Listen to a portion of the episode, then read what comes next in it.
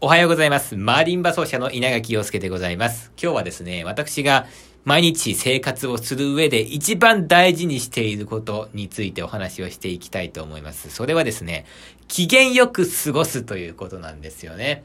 機嫌ってね、大事だと思うんですよ。特に私みたいに舞台に出て何か表現をする人っていうのは、これは必ずお客さんがいるわけでですよね。ですから1時間とか2時間とか同じ空間に一緒にいたいなって思ってもらわないといけないんで、そんな時にね、機嫌が悪い人とはやっぱり一緒にいたくないじゃないですか。だから私は普段からね、なるべく機嫌よく生きるっていう、そこは結構ね、あのー大切にしてるんですよ。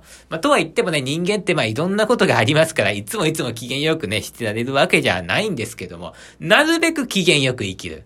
えー、これをね、これからも心がけていきたいと思います。皆さんも今日は、なるべく機嫌よく生きてみてください。じゃあね、また。